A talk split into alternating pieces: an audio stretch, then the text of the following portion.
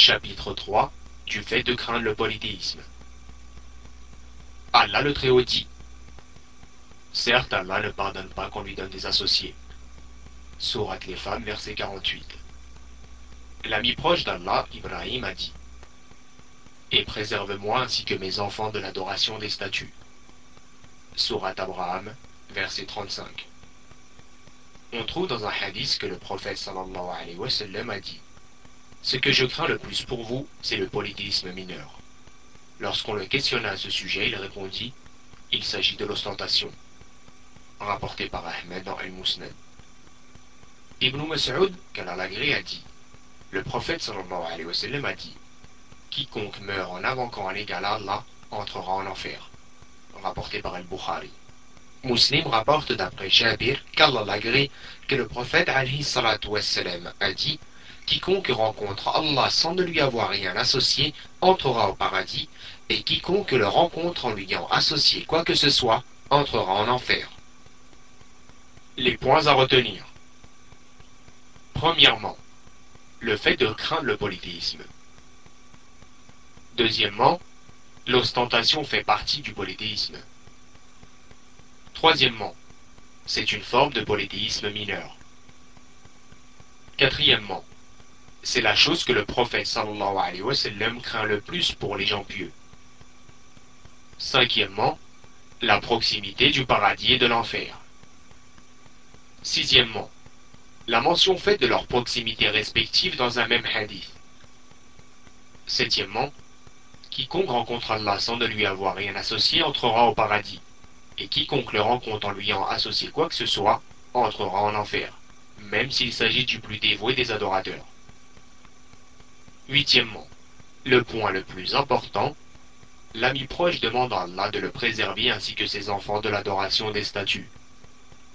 Neuvièmement, Ibrahim prend en considération l'état de la majorité des gens lorsqu'il dit Oh mon Seigneur, elles, c'est-à-dire les idoles, ont égaré beaucoup de gens. Verset 36 de la Sourate Abraham.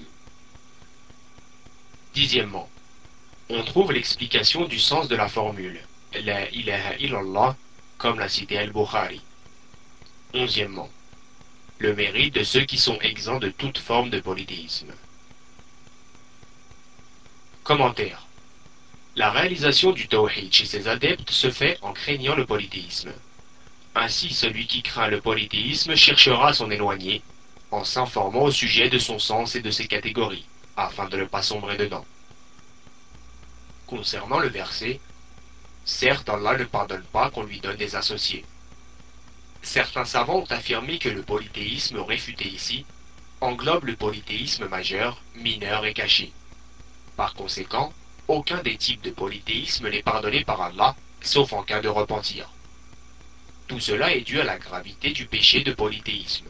Étant donné qu'Allah est celui qui crée, qui octroie subsistance, qui donne et qui fait part de ses grâces, comment le cœur peut-il se détourner de lui et s'orienter vers un autre que lui C'est d'ailleurs la position soutenue par Shirul Islam ibn Taymiyyah, par Ibn al-Qayyim, par l'imam Mohammed ibn Abdel Wahhab et par la majorité des savants qui ont appelé au tawhid après lui.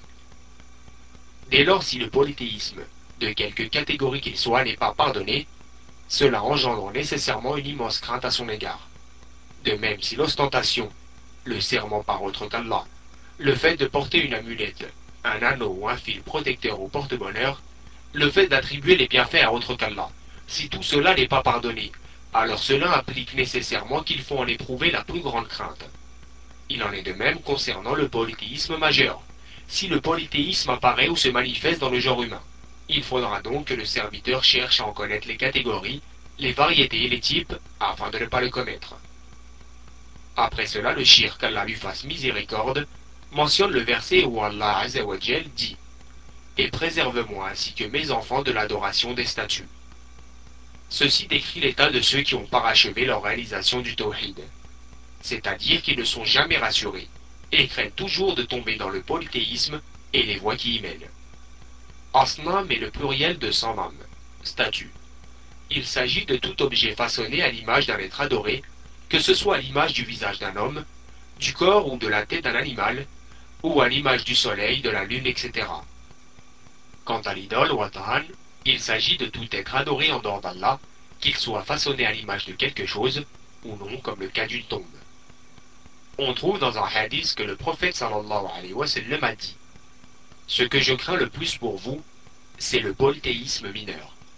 Lorsqu'on le questionna à ce sujet, il répondit Il s'agit de l'ostentation.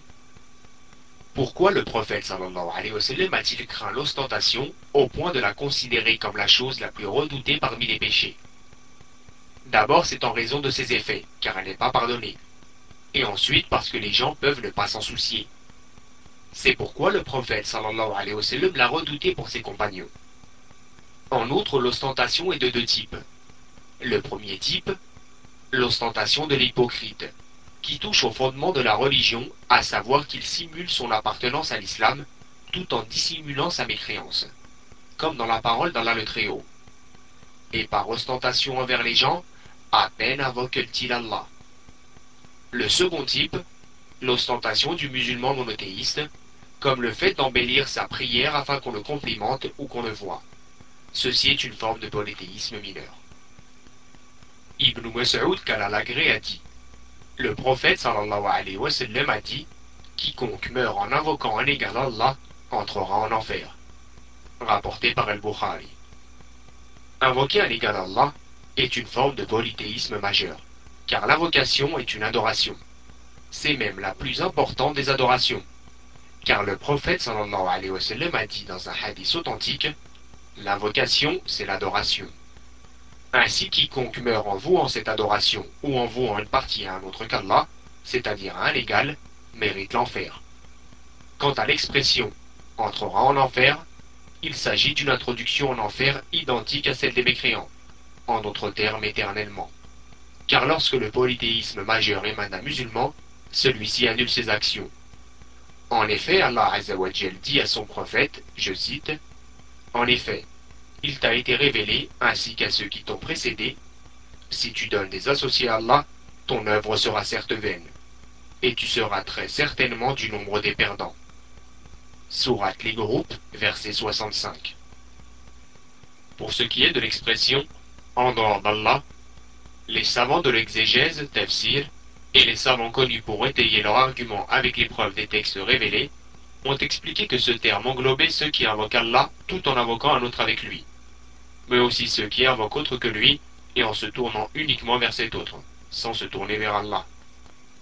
Muslim rapporte d'après Jabir qu'Allah que le prophète Ali a dit Quiconque rencontre Allah sans ne lui avoir rien associé, c'est-à-dire sans avoir jamais commis aucun acte de polythéisme, ni s'être orienté vers quiconque en dehors d'Allah, ni ange, ni prophète, ni homme pieux, ni djinn, etc.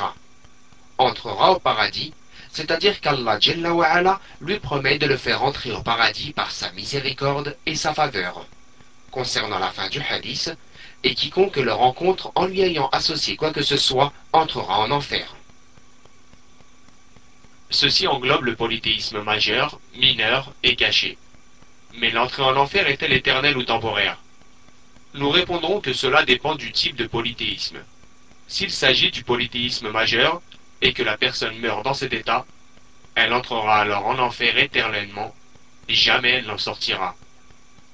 S'il s'agit par contre d'un polythéisme moindre, comme le polythéisme mineur ou caché, alors la personne le pratiquant, en connaissance de cause, est passible d'entrer en enfer et d'y rester un certain temps connu d'Allah seul, puis d'en sortir car elle fait partie des adeptes du Tawhid.